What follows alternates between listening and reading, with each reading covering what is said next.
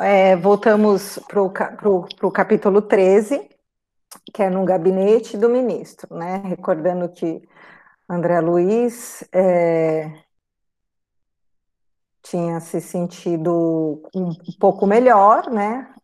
Estava passando por um processo de melhora grande, e ele sentia cada vez mais necessidade de, de trabalhar, de colaborar de alguma forma com o nosso lar. André começou a perceber que havia perdido excelentes oportunidades na Terra. E quando recordava do seu trabalho, ele sentia um vazio no coração. Sabe, quando aquele vazio que a gente, quando a gente percebe que errou em alguma coisa, e fica aquela, aquele sentimento que você sabe que falta alguma coisa, que faltou algo, mas você não consegue é, encontrar respostas para isso.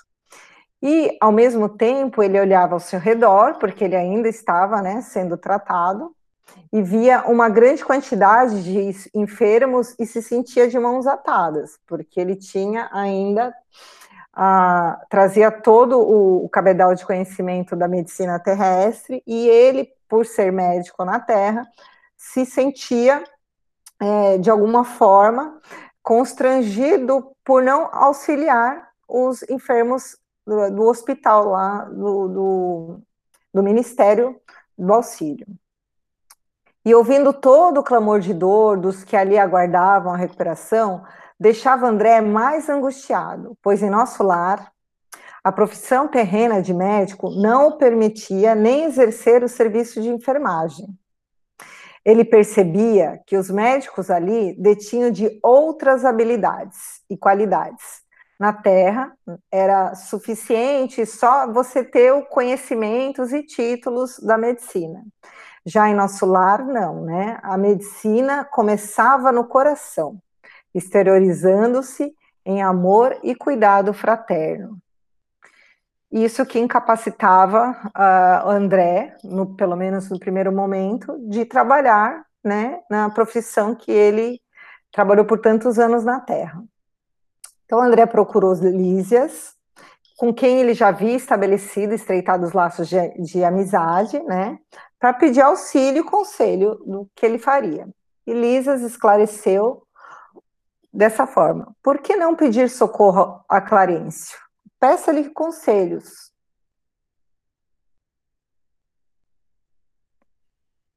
André se animou com a possibilidade da consulta com o ministro do Auxílio Porém, teve que, na ansiedade ali, aguardar, não era simples, tinha que ser agendado, teve que aguardar até o dia seguinte para essa reunião com o Clarencio.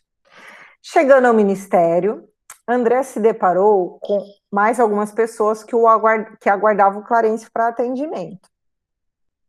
Clarencio, após o serviço interno, mais um urgente, já havia chegado mais cedo, para é, saber, né, se, atent, é, se atender do que estava ocorrendo na, no Ministério, resolver coisas urgentes, né, começou a chamar de dois em dois.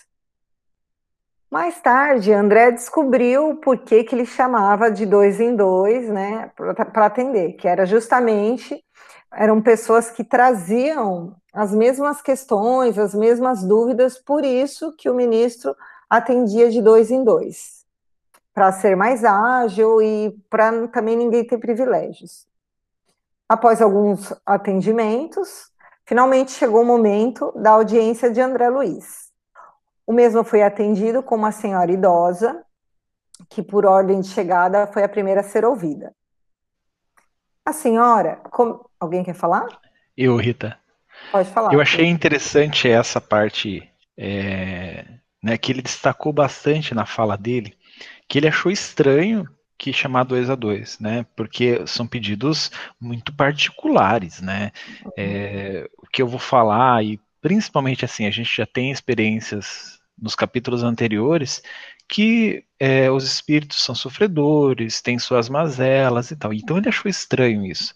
Só que o, o interessante dessa é, organização do Clarencio porque é, os problemas de uma pessoa quando o Clarencio responde, ele não precisa mais falar para a segunda, para a pessoa que está do lado, porque né, sempre estão dois a dois. E muitas vezes, se ele resolver o problema da primeira, quando ele falar para a segunda, a primeira também vai ouvir ele vai entender, né? Então é, é, é, cada vez mais conhecimento, mais instruções de um ministro do nosso lar que vão sendo passadas. É claro que ele é cheio de, de afazeres, né? Como mesmo o parágrafo coloca aqui, ele está ganhando tempo.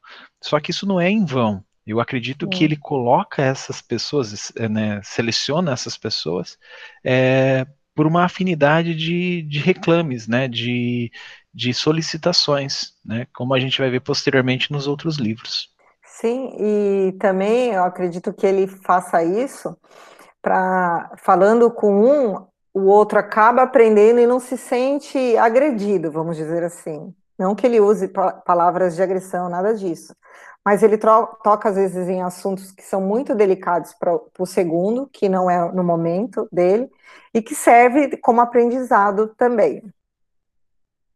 É, então vamos lá. É, a senhora começou a pedir a intervenção do ministro, pois estava com muita saudade dos filhos, que os mesmos estavam sobrecarregados, segundo ela, né? Provavelmente era uma mãe muito prote protetora, e que reconhecia que os desígnios do pai são justos e amorosos, porém ela era mãe e não conseguia se livrar daquela angústia. Então, assim, é, inicialmente, ela trouxe uma série de reclamações que ela de saudade, de que ela estava preocupada com os filhos, só que ao mesmo tempo ela dizia que reconhecia, né, que o Deus é justo e amoroso, só que ela não se conformava, ela estava revoltada, ela não aceitava. Clarencio, né, dirigindo o um olhar de fraternidade, sem perder a energia pessoal, respondeu bondoso: mas, se a irmã reconhece que os desígnios do pai são justos e santos, que me cabe fazer? Realmente, se ela tivesse esse reconhecimento no fundo do coração dela, ela nem iria até Clarencio para pedir nenhum tipo de auxílio, ela estaria conformada com a situação. E a senhora replicou que gostaria de recursos de proteger os filhos nas esferas carnais, Clarencio fala: Ah, minha amiga, disse o benfeitor amorável, só no espírito de humildade e de trabalho é possível a nós outros proteger alguém. Que me diz de um pai terrestre que desejasse ajudar os filhinhos, mantendo-se em absoluta quietação no conforto do lar? O pai criou o serviço e a cooperação, como leis que ninguém pode trair sem prejuízo próprio. Nada lhe diz a consciência nesse sentido? Quantos bônus horas poderá apresentar em benefício da sua pretensão? É, bônus horas é o que é, que, que é de trabalho, que o que nós fazemos de trabalho, vamos dizer assim, não trabalho material, mas de trabalho em prol ao Cristo que é a moeda lá de nosso lar, né? Que lá não tem moeda é, material, não é isso, Ju? Isso, só que a gente tem que lembrar que não é só no nosso lar, né? não é só quando estão desencarnados. Os nossos trabalhos aqui na Terra, voltados para o Cristo, geram bônus horas. Né? Por isso que às uhum. vezes vocês ouvem espíritas brincando, né? Bom, espero ter acumulado bônus horas o suficiente. É por causa disso, é desse, desse capítulo que a gente está tá se referindo, né? É claro que também são descontadas bônus horas, dependendo da nossa atuação aqui, tá? Só para deixar vocês mais aliviados. Imaginemos que é uma conta corrente, crédito e débito, ou cartão de crédito, o que for, né? Mas vamos lá. A interpelada respondeu hesitante: 304. É de lamentar, elucidou Clarencio, sorrindo, pois aqui se hospeda há mais de seis anos. Se hospeda, né? Eu acho que isso também fica claro. Ela não é uma, uma moradora, ela é uma hóspede, como também foi André Luiz e apenas deu à colônia até hoje 304 horas de trabalho. Entretanto, logo que se restabeleceu das lutas sofridas em região inferior, ofereci-lhe atividades louváveis na turma da vigilância do Ministério da Comunicação. Aí a senhora fala, mas aquilo por lá era serviço intolerável, uma luta incessante contra entidades malfazejas, era natural que eu não me adaptasse. Clarencio continuou, imperturbável, relembrando todo o esforço que ele havia feito para a senhora se adaptar a uma tarefa. Transferências, entre outras coisas. Ele enumera uma série de questões, né? Porém, a senhora se encontrava sempre relutante e sempre com algum tipo de desculpa para o abandono do serviço. Quantas vezes nós não fazemos isso aqui, né? Nós arrumamos desculpas para tudo.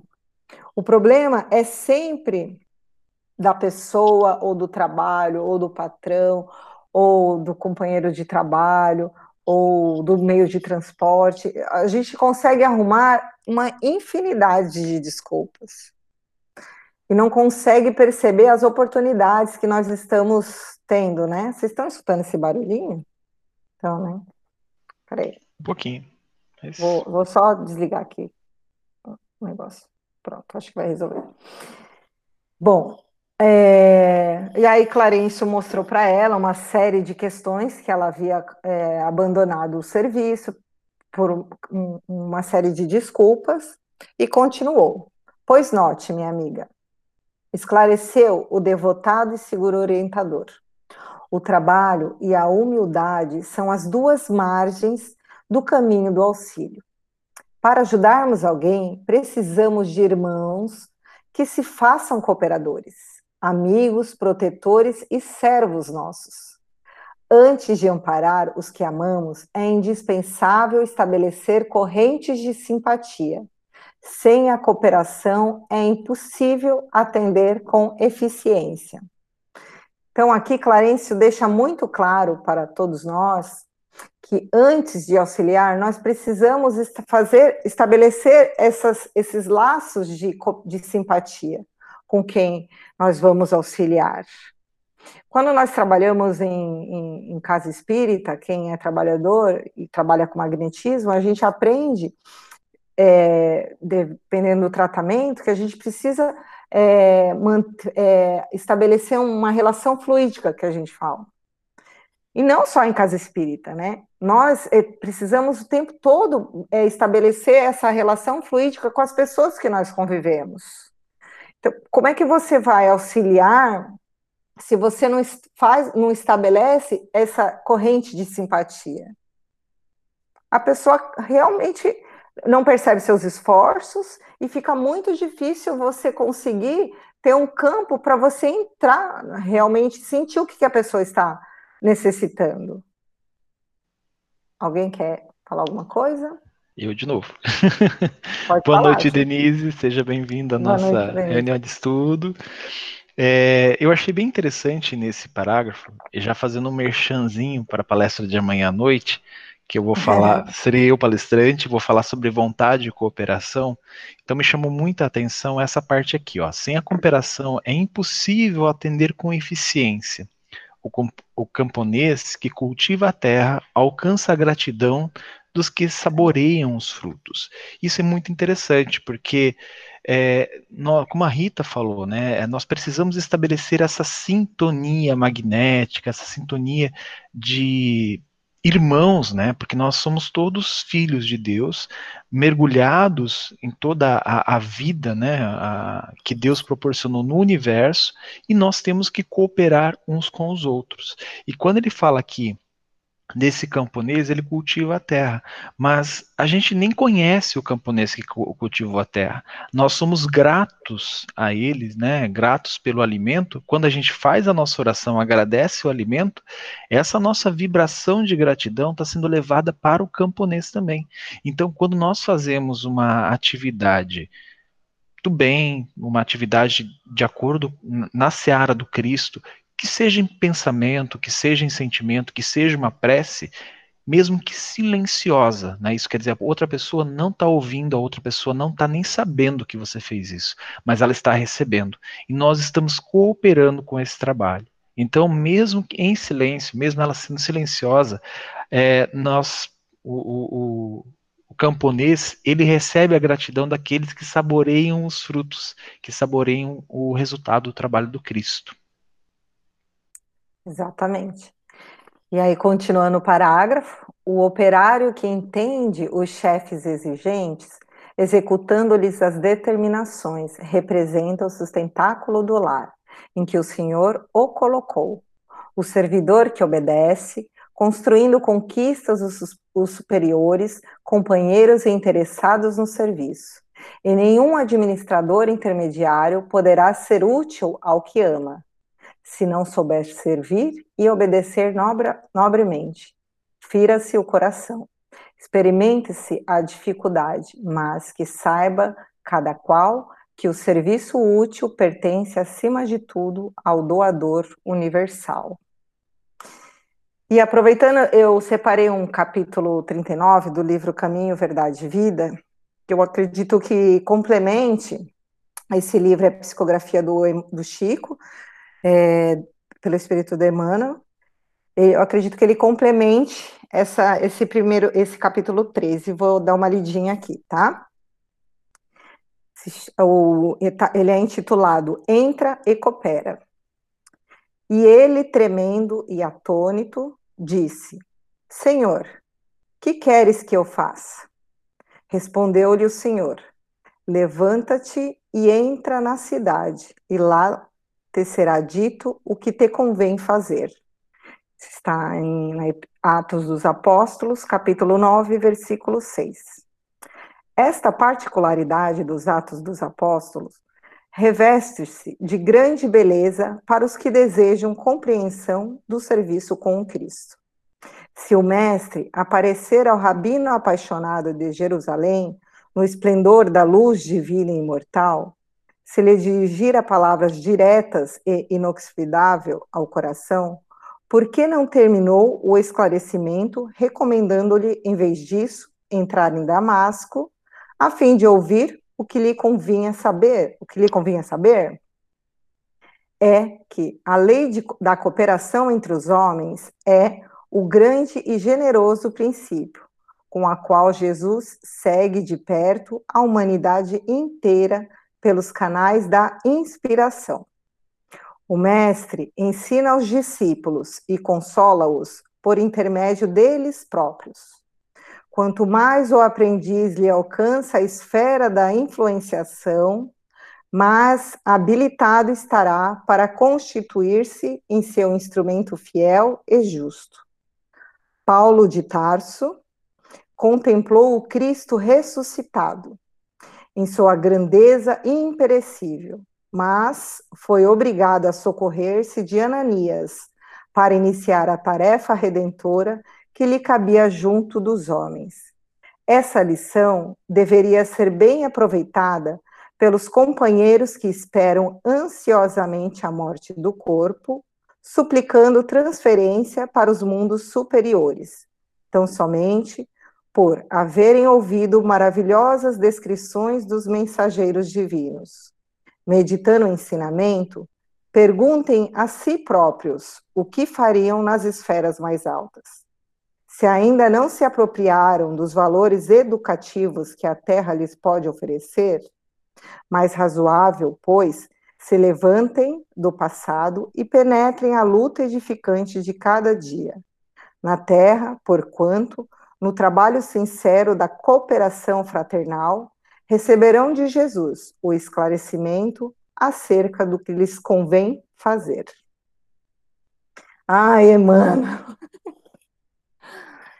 É, é, essa passagem aqui do livro Caminho, Verdade e Vida, acho que deixa bem claro para nós, principalmente que estamos estudando tantos livros do André, né? E, e às vezes a gente fica imaginando, né, qual será a nossa, para onde nós iremos, mas nós precisamos viver na Terra como encarnados e cooperando aqui.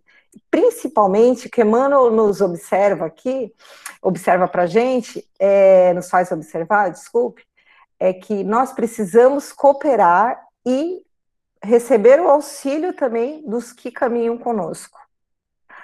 O crescimento, nós sabemos que é individual, porém, não existirá progresso individual sem a colaboração de outras pessoas. Nós precisamos dos outros para crescermos e através dos testemunhos de todos os dias através dos ensinamentos que Deus vai nos colocando todos os dias. E essas pessoas colabora, colaborarão conosco através disso. E nós também, com elas, através do que nós podemos oferecer, tanto de bom como de ruim. Todos nós cresceremos juntos. É, isso me recorda também no final do livro do Paulo Estevam, que o Paulo fala que não sei se foi Paulo ou Ananias mesmo, lá no plano espiritual, agora fiquei confusa, que ele fala que é, nós temos que ter certeza que existe uma multidão nos acompanhando, no caso de desencarnado, e torcendo para o nosso progresso. Então, às vezes, a gente fica aguardando a resposta de Deus e a gente acha que Deus vai falar com a gente diretamente. Deus falava diretamente com Cristo, porque já tinha avanço moral para isso. Deus fala conosco através das pessoas, através dos nossos filhos, dos nossos amigos, dos nossos pais. É assim que Deus fala conosco. Que afinal de contas, somos todos criaturas. Somos todos filhos de Deus. Alguém quer complementar mais alguma coisa? Só complementando, é, e também Deus fala conosco através das situações. Então ele fala, né, Emmanuel fala isso, né, que Deus conversa, Deus fala com as criaturas através das pessoas, né, das outras criaturas e também através das situações. Então são situações do dia a dia que vão é, ser dicas de Deus, conselhos de Deus, permissões ou negações é, da divina providência. Então a gente tem que interpretar, a gente tem que entender os desígnios do Criador. O famoso olhos de ver e ouvidos de ouvir. Bom, continuando, né, depois da pequena pausa, continuou o Clarencio com a senhora ainda. Que fará, pois, na terra, se não aprendeu ainda a suportar coisa alguma? Não duvido da sua dedicação aos filhos queridos, mas importa notar que haveria de comparecer por lá como mãe paralítica, incapaz de prestar socorro justo, para que qualquer de nós para desculpa, para que qualquer de nós alcance a alegria de auxiliar os amados, faça-se necessária a interferência de muitos a quem tenhamos ajudado, por nossa vez, os que não cooperam não recebem cooperação. Isso é da lei eterna. Então, se é lei, isso também é lei aqui na Terra. Quem não coopera não recebe cooperação. E se minha irmã nada acumulou do seu, do seu para dar, é justo que procure a contribuição amorosa dos outros. Mas, como receber a colaboração imprescindível se ainda não semeou? nem mesmo a simples simpatia. Volte aos campos de repouso, onde se obrigou ultimamente, abrigou ultimamente e reflita. Examinaremos depois o assunto com a devida atenção. Sentou-se a mãe inquieta, enxugando lágrimas copiosas. Em seguida, o ministro fitou-me compassivamente e falou: Aproxime-se, meu amigo. Levantei-me excitante para conversar. Eu já ia sair correndo. Eu complementei aqui uma passagem né, que está em Mateus 16, 27, que a gente escuta bastante, mas a gente não para muito para refletir sobre isso aqui. Que é, porque o Filho do Homem virá na glória de seu Pai, com os seus anjos, e então dará a cada um segundo as suas obras. Nós não devemos nos preocupar com o que, que as pessoas estão fazendo da vida dela. Nós não devemos criticá-las, nós devemos preocupar o que nós estamos fazendo com a nossa encarnação. Essa é a nossa preocupação. Será que nós realmente estamos é, semeando o que devemos semear para colher lá na frente? Quais serão as nossas obras?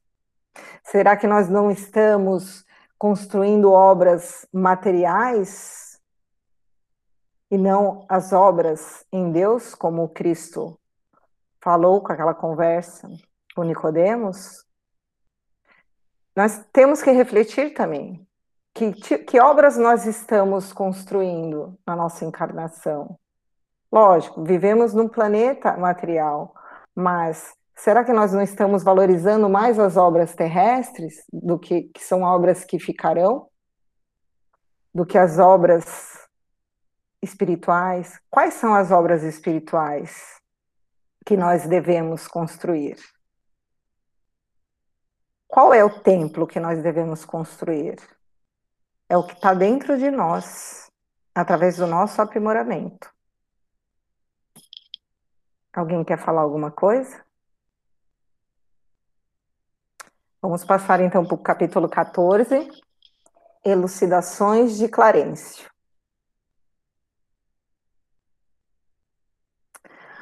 André, após a experiência que acabara de presenciar, começou a refletir sobre o pedido que iria fazer a Clarencio. Emoções e pensamentos novos lhe tomavam conta. Pensou em desistir. Porém, Clarencio, percebendo o desconforto e os pensamentos, exclamou que estava pronto para ouvi-lo. André começou a exclamar que instintivamente foi para pedir qualquer serviço médico. Porém, o mesmo começou a perceber, isso ele falando para Clarencio, que esse pedido para trabalhar na colônia o fazia repetir os mesmos equívocos do passado na Terra, dentro dos quais, principalmente a vaidade. Então foi o que o Gil falou. Toda a lição que ele deu na senhora, André já serviu para que André começasse a reavaliar o pedido que ele que ele iria fazer. Já começou a ficar confuso bem confuso com tudo que estava sentindo, exclamou que gostaria de um ofício e que estava saudoso dos seus místeres. Então, assim, ele jogou, né, que ele queria, não precisava ser na medicina, mas também jogou que estava saudoso e que aceitava qualquer trabalho que o tirasse da ociosidade. Clarencio o observou como se identificasse as intenções íntimas de André e exclamou: Já sei, verbalmente pede qualquer gênero de tarefa, mas, no fundo, sente falta dos seus clientes, do seu gabinete, da, da paisagem de serviço que o Senhor honrou sua personalidade na terra. Parece a gente orando. Falando a gente, estou generalizando. Né? Que a gente sabe que precisa de uma coisa, mas pede outra e acha que Deus vai cair na nossa. Tudo bem. André animou-se com a confirmativa de Clarencio. Ele ficou animado, ele achou que Clarencio tinha, falou, nossa, ele entendeu, ele vai me ajudar, ele vai me dar uh, o trabalho de medicina. Depois de uma pausa longa, porém, o ministro prosseguiu. Convém notar, todavia, que às vezes o pai nos honra com a, com sua, com a sua confiança e nós desvirtuamos os verdadeiros títulos de serviço. Você foi médico na Terra, cercado de todas as facilidades. No capítulo dos estudos, e aí ele começa a enumerar todas as facilidades que André teve na vida. Prosperou tão rapidamente que transformou facilidades conquistadas em carreira para a morte prematura do corpo. Então, André, lembrando, né, ele tinha uma condição financeira boa, e ele abusava da, da, da comida, coisa que ele não podia, e acabou lhe causando consequências sérias. Enquanto moço e sadio, cometeu numerosos abusos dentro do quadro de trabalho a que Jesus o conduziu. Então, ele fez um alerta aqui que André cometeu alguns abusos no, no posto de trabalho que o Cristo havia o conduzido. André respeitosamente ponderou que havia errado e que procurava recursos para sanar os débitos. Impulso muito nobre, disse Clarencio, sem austeridade. Contudo, é preciso convir que toda tarefa na terra, no campo, isso é muito importante para a gente. No campo das profissões, é convite do Pai para que o homem penetre os templos divinos do trabalho. O título, para nós, é simplesmente uma ficha, mas no mundo costuma representar uma porta aberta para todos os disparates. Com essa ficha, o homem fica habilitado a aprender nobremente a servir o Senhor no quadro dos seus divinos serviços do planeta. Aqui, Clarencio nos mostra que as profissões que todos têm na Terra, ele é uma fichinha, vamos pensar numa ficha, que dá a possibilidade de você jogar, vamos pensar no videogame, e ganhar ah, alguns créditos para servir no Cristo. Você está em treinamento na seara do Cristo. Porém, muitos de nós abusamos disso, não utilizamos como fichas, como possibilidades. E sim, utilizamos de maneira equivocada, para nos envaidecer, principalmente. Ou para outros tipos de, de recursos que não são recursos nobres diante dos olhos de Deus. Rita. Pode falar, Ju. É, nessa, nessa parte anterior, eu achei legal a gente pontuar o seguinte: esses trabalhos que ele se refere ali, né, que Jesus o conduziu na Seara do Cristo, que a divina providência conduziu André Luiz, não é somente na medicina, tá? Isso é no nosso dia a dia, na nossa família, na nossa na escola, com os nossos amigos, com os nossos colegas de trabalho o nosso, o, o, vamos lá, o trabalho para que, que a providência nos dirigiu é a nossa encarnação como um todo. Tá? Não é, ah, porque eu sou médico, porque eu sou bancário, porque eu sou isso, porque eu sou aquilo. Não é essa a questão. Ali eu percebi que Clarence está falando muito mais do que somente o trabalho. É claro que Clarence se dirige ali porque era a intenção do André Luiz voltar à medicina no nosso lar. Só que é, Clarencio abre o aspecto dele, porque assim, ainda que na Terra os médicos são muito valorizados, né, são títulos. E lá no nosso lar é um trabalho como qualquer outro. O que importa, e a gente vai ver isso nos capítulos posteriores, são, é, é a dedicação, é, é o empenho, é fazer com amor, pela benevolência, com indulgência, sabe? Então são esses fatores. Isso é muito importante a gente pontuar. Por isso que é, ele recebeu uma chamada de atenção do, do Clarence, para ele simplesmente perceber que ele ainda estava trazendo aquela questão de desses títulos terrestres, porque ele olhava e se percebe isso no capítulo quando ele fala dos enfermeiros, porque ele fala até os enfermeiros, sabe? Mas pera, né? Então ele está jogando deveria assim jogar enfermeiros abaixo de médicos. Né? Não, ali não é isso que estava acontecendo no nosso lar. Era o pensamento de André Luiz nessa, nessa questão. Por isso que Clarencio dá uma sacudida nele, nessa questão de títulos, né? Ô Ju, é até essa parte aqui que eu fiquei. É, tal princípio é aplicável a todas as atividades terrestres, que é o princípio lá de servir ao Cristo excluída a convenção dos setores nos quais se desdobrem. Eu fiquei meio perdida nessa. O que, Bom, que a gente pode excluir? Na minha, na minha interpretação, essa assim, excluída uh, a convenção dos setores dos quais se desdobrem. Ele está falando dessa, dessas. Quando ele, ele comparou a, os títulos aqui na Terra, né, médico, advogado, engenheiro, são títulos e as pessoas veem, ah, é empresário, CEO, é deputado, enfim, são títulos e as pessoas falam assim, nossa, que máximo, né? É, o prefeito, nossa, que máximo. São, e aí a, a gente, é, é aquilo que eu estava pontuando agora, são medidas de valor, parece que são medidas de valor das pessoas.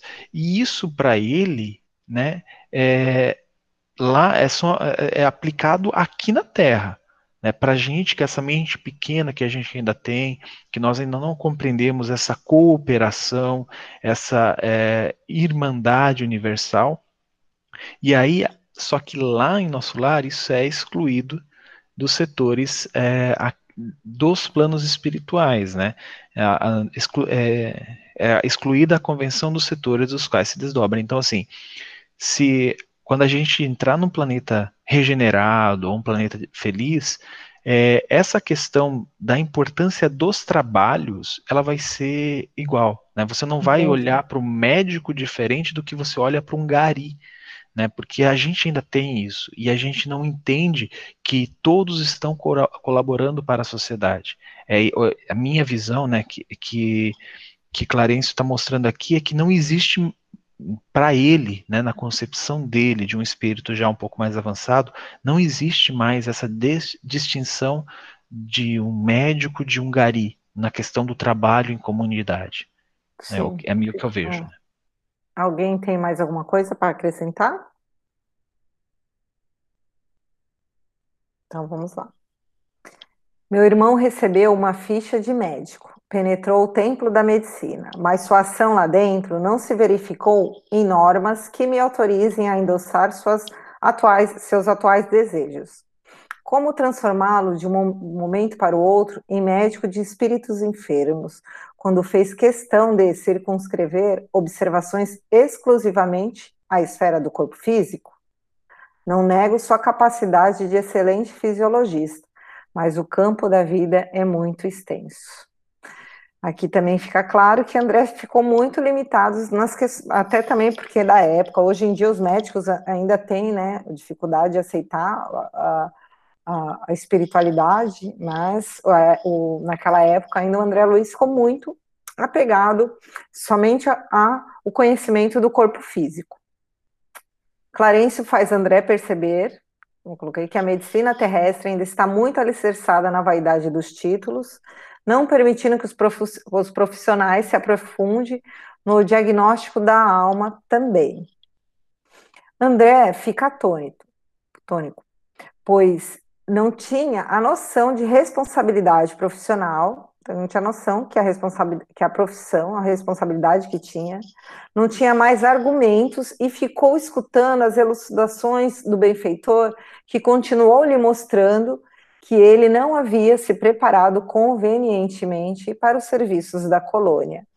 Não é todo médico que desencarna ou que desencarnou naquela época que não trabalhou é, como médico em, na, em qualquer colônia espiritual. Não, o caso de André é um caso específico, porque, como a gente viu lá no começo, André não se preparou espiritualmente pra, na vida, não só na medicina, na vida. Então, ele, quando ele é, se viu fora do corpo físico, ele ficou assustado, porque ele não tinha nem o conhecimento que existia vida após a vida. André, em lágrimas e humildemente, compreendeu que era necessário qualquer tipo de trabalho na colônia e assim pediu a Clarencio.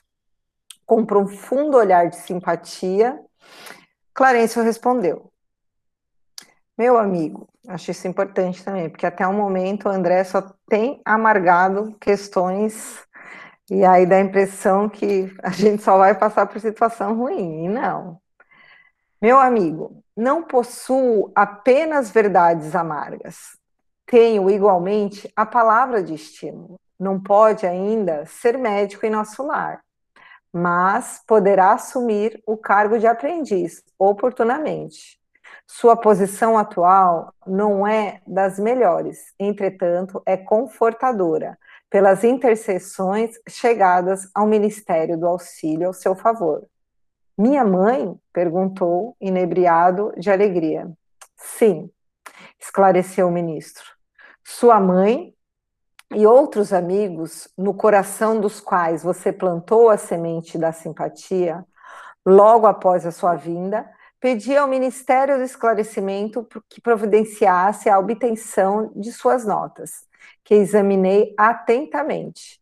Muito, muita imprevidência, numerosos abusos e muita reflexão, mas nos 15 anos de sua clínica também proporcionou receituário gratuito a mais de 6 mil necessitados. Na maioria das vezes, praticou esses atos meritórios, absolutamente por troca. mas presentemente, pode verificar que, mesmo por troca, o verdadeiro bem espalha bênçãos em nossos caminhos. É... Desses beneficiados, 15 não o esqueceram e têm enviado até aqui veementes apelos a seu favor. Devo esclarecer, no entanto, que mesmo o bem que proporcionou aos indiretamente surge aqui a seu favor. Então, assim, André, ele havia feito algumas, é, feito bem para as pessoas, mesmo a título de troca, ele fez, é, como, mas como beneficiou essas pessoas e essas pessoas oravam por ele e pediam, agradeciam e pediam proteção para ele, com, com as verdadeiras intenções do coração, isso acabou o beneficiando. Então, mesmo sem a intenção, porque ele não tinha intenção, ele trocava por favores de ajudar, ele acabou auxiliando. Pode falar, Ju. Aqui na minha edição ele também coloca por escárnio, né, ao, ao invés de troca, né? Então é tipo assim, é, ele dava a receita, isso mostra no filme, né? E ele zombava, né? Porque a escárnio é uhum. zombaria, né? É, ele zombava das pessoas. Então, mesmo fazendo dessa forma, né? Que acredito eu que não gere bônus horas, né? Mas é, as pessoas elas não levavam aquilo como zombaria ou ficavam tão agradecidas com aquilo que elas não percebiam a zombaria dele, e sim é, e começaram, né, no filme mostra aquela senhora que fica rezando por ele, né, e aqui no, no, no, livro a gente não tem isso, mas eles tentaram mostrar essa essa versão, né, essa visão, isso é muito interessante, mesmo que a gente não faça lá com a caridade no fundo do nosso coração, se a gente está fazendo bem, pode ser como aquilo que eu falei, um bem silencioso, onde as pessoas podem ter sentimentos de gratidão que chegam até nós. Né? Então é, é, por isso que eu, eu acho legal esse destaque aqui, né, de Clarence. Mesmo que você não tenha é, consciência do que você fez, e muitas vezes você zombou das pessoas, é, você ainda recebeu as dádivas do Cristo, as, as dádivas divinas, através da gratidão, através dos sentimentos e das preces das pessoas, né? É, ele mostra para a gente duas coisas como é, bem importantes. A primeira é o poder da intercessão de uma mãe, principalmente de uma mãe que já alcançou é, graus de evolução que é, mereça ter algum, é, algum benefício ao trem. Né? Nós vimos aqui duas situações: uma mãe que não, não cooperou com nada, nem na terra, e nem lá no nosso lar, nos seis anos que ficou lá, e que queria auxiliar os filhos, porém não fez, não, não se dispôs a nenhum tipo de trabalho. Então, quando é, Clarence fala que ela chegaria aqui na Terra como uma paralítica, ele quer dizer o quê? Sem forças nenhuma para poder auxiliar os filhos. Muito pelo contrário, provavelmente iria atrapalhá-los. E de uma mãe, que é a mãe de André Luiz, que por grande conquista é, morais e de por ser um espírito de grande é, evolução espiritual, conseguiu fazer com que ele fosse recolhido das zonas umbralinas, umbralinas fosse trazido para o nosso lar, porque André também era hóspede, no decorrer do livro a gente vai ver depois o que acontece, como essa senhora. Não era a destinação inicial de André Luiz ir para o nosso lar, mas a mãe intercedeu, e pela intercessão da mãe também, ele vai, vai conseguir uma tarefa que provavelmente, e como Clarence colocou, ele vai ser um estagiário, né, na, no, no, hospital espiritual lá de nosso lar, porque ele não tem méritos ainda, mas a espiritualidade acredita lá no nosso lar, no potencial dele, na confiança do da, do que a mãe dele está dizendo.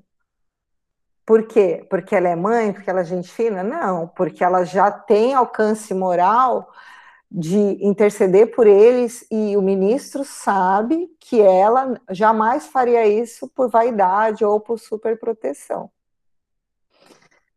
Então, voltando lá. Ah, e, o segundo que eu esqueci, é, complementando da oração, ah, o poder que, as, que a oração tem para a gente, né? A gratidão, como o Gil falou, o, esse sentimento, essa vibração da gratidão, quando alguém fala, não, eu vou orar por você, isso, pelo que a gente entendeu, fica no nosso arquivo, no plano espiritual, no nosso arquivo espiritual, não é isso, Ju? E aí vai acumulando, como também deve acumular as coisas, com, com certeza acumulam as coisas ruins, né, as, é, que, que, nós fazemos, mas acumulam também essas orações, esses pedidos de, de essas vibrações boas que nós recebemos das pessoas quando atuamos no, no trabalho do bem. É, a gente tem que ficar ligado que essas coisas ruins, ruins que nós fazemos, elas ficam registradas no nosso perispírito enquanto essas vibrações e orações elas são encaminhadas aos planos superiores e são utilizadas sim a nosso favor. Né, intercessão, ajuda, é, guias, né, muitas vezes conselhos. Mas o mal que a gente faz, a gente está marcando o nosso perispírito, o nosso campo mental, né? Então, isso tudo a gente já está trazendo há muito tempo, né? Então a gente vai trazer, arrastar conosco. Tanto que Hamed chama isso de peso inútil. Né? Então, é que a gente arrasta conosco. Essas orações, essas intercessões, elas são, é, né, como elas emanam, né, então elas podem chegar nos planos superiores e os planos superiores podem nos ajudar. Tem um livro da série André Luiz, Entre a Terra e o Céu, é Entre a Terra e o Céu? É, Entre a Terra e o Céu, que ele, é, ele começa com a prece de uma garotinha. E isso chega no plano espiritual. Não vou falar mais sobre isso, que isso seria spoiler, mas uhum. é só para a gente ter noção do poder da prece. De outra pessoa por nós, ou, ou pela humanidade, ou por um grupo, enfim. Então, essa, essas preces, essas preces verdadeiras, né, essas preces com sentimento, elas vão para a, a mão, vão parar na mão mesmo de benfeitores espirituais capazes de poder interceder. Né? Não é só porque é só a mãe dele, o amigo dele, o conhecido dele. Não. Tem essas pessoas também que vão ajudar, mas podem cair na mão de benfeitores que trabalham para o Cristo, porque a gente tem que lembrar que todos somos irmãos. Exatamente. E concluindo, Concluindo a sorrir as elucidações surpreendentes, Clarence acentuou: aprenderá lições novas em nosso lar. E depois de experiências úteis, cooperará eficientemente conosco, preparando-se para o futuro infinito. Sentia-me radiante. Pela primeira vez, chorei de alegria na colônia. Oh, quem poderá entender na terra semelhante júbilo? Por vezes é preciso se, se calhe o coração no grande eloquente silêncio divino. É isso, gente. Terminamos cedo, ó. 8 e 22 Se alguém quiser falar alguma coisa, se alguém tem alguma dúvida, podemos falar que temos tempo. Quero que todos falem um pouquinho. Denise, você que chegou. Cadê? Ela saiu agora que eu. Não, tá aí. Não, tá aí. Você que chegou sorrateiramente, pode comentar, por favor. É, eu acho que ó, a essência do que foi dito é que a gente entra numa casa espírita ou em qualquer outro templo e a gente se reveste de uma bondade que, é, que a gente simpatiza, né? Então a gente acolhe as pessoas que chegam, a gente é educado, a gente é manso. Isso sempre é comentado dentro da casa espírita, né? Em todas as igrejas que a gente vai, é todo mundo amoroso, atencioso. Mas essa postura deve ser levada para o nosso campo profissional, como eles comentaram no texto, né? É, nem sempre a gente consegue a mesma amorosidade e a mesma atenção para com o outro, mas é, tem que ficar claro para a gente que essa postura cristã é em todo lugar, é para a nossa vida. Então a gente é fácil fazer isso na casa espírita ou em qualquer igreja, porque a maioria se porta da mesma maneira. Mas o importante é a gente levar isso para fora do templo, da casa, e, e para levar para dentro da nossa casa, para o nosso trabalho, porque as relações são bem mais difíceis e é aí o grande, o grande teste para a gente é, colocar em prática a compreensão do outro, a paciência, a tolerância, né? Então, é, acho que ficou bem claro isso no texto, né? E a gente tem que levar, assumir essa postura, mas em todo lugar. Somos cristãos dentro de casa, na casa espírita, no trabalho, ou não, né? Exato. Bia, eu vi você abrindo o microfone também. Pode comentar. Gente, liga a câmera, que aflição que dá. É. Parece que a gente tá falando para um monte de robozinho, né? É. Ai, gente, é que eu tô toda descabelada. Ah, Bia. Quarentena, Bia, tudo é justificado. Queria... Ai, Deus me livre. Então, eu também, eu, eu, eu oro bastante, mas eu me pego agora pensando que sempre quando eu oro por alguém. Que barulho foi esse? Minha gata. Oi? é, sempre por alguém próximo, né? Assim, que eu tenho afetividade. E, e, e não por todos, né? Então, tenho que, que pensar que, que, é o que a Denise falou, né? A gente tem que ser assim com todo mundo, né? Não só com quem a gente gosta. E engraçado que até no filme ele se espanta quando ele descobre, né, que a tiazinha orava por ele, e por conta dela, ele tinha alguns méritos, né, lá. E por quê? Porque ele não era legal com ela, ele não gostava dela. E por que que aquela mulher fez essa bondade por ele, né? Então, acho que é isso que, que é o um ensinamento, né? Ela ela se sentia feliz com o que ele fazia pelo marido dela e ela orava por ele com amor, né? Achei isso muito interessante. Exatamente, Bia. Obrigado pela contribuição, Bia.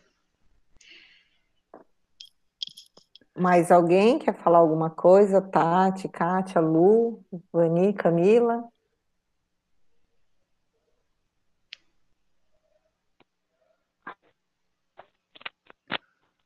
Vocês estão me ouvindo? Sim.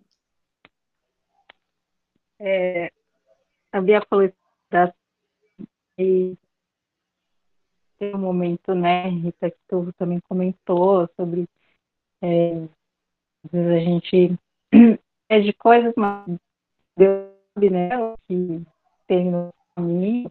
E eu lembrei muito de uma época que eu estava vivendo e que eu, e eu sempre estava pedindo para aquilo, né, para que crescesse, enfim, para que, e no fundo, no fundo, toda, toda a oração, e aí, né, conversava com Deus e solicitava N coisas referente àquilo.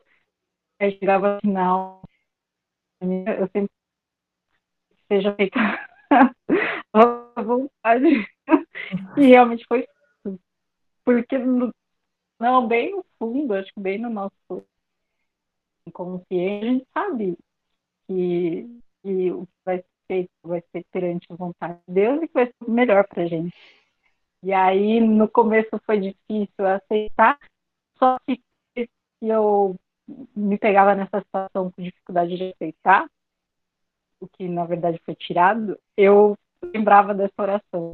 Eu sempre pedia no finzinho, tinha alguma coisinha que pedia para falar que seja feita sua vontade. Então, e nesse, nesses dois capítulos né, de, de hoje, eu achei que foi bem esclarecedor, na verdade, assim, foi claro. até, não tem tanta dúvida assim. E acho que é, a, a, o ensinamento maior é que a gente tem que levar a vida na maior simplicidade possível, humildade, que a gente, tudo que a gente convive, né? E dá muito valor ao nosso trabalho aqui na, na Terra, por mais que é, eu, eu, eu tenho para mim que esse último trabalho que eu tive, eu, é, na verdade eu já estava bem dentro já também do, de estudo, de trabalho espírita, e eu comecei a valorizar, enxergar e ver a importância que é convívio, né? Esse relacionamento que a gente tem com as pessoas do nosso trabalho, que é, na verdade, do nosso trabalho e do nosso lar, que é bem nesse contexto que está maior, o maior ensinamento da nossa vida, são essas relações. Tem muito que aprender ainda. é isso. Isso mesmo, Camila, obrigada. A gente fala, deixa que seja feita a vossa vontade, mas aqui indiquei que seja feita a nossa vontade. E não é difícil aceitar a vontade de Deus, né? Mas a gente está no caminho. Mais alguém quer contribuir? A gente tem um último minutinho, senão a gente já vai para a prece.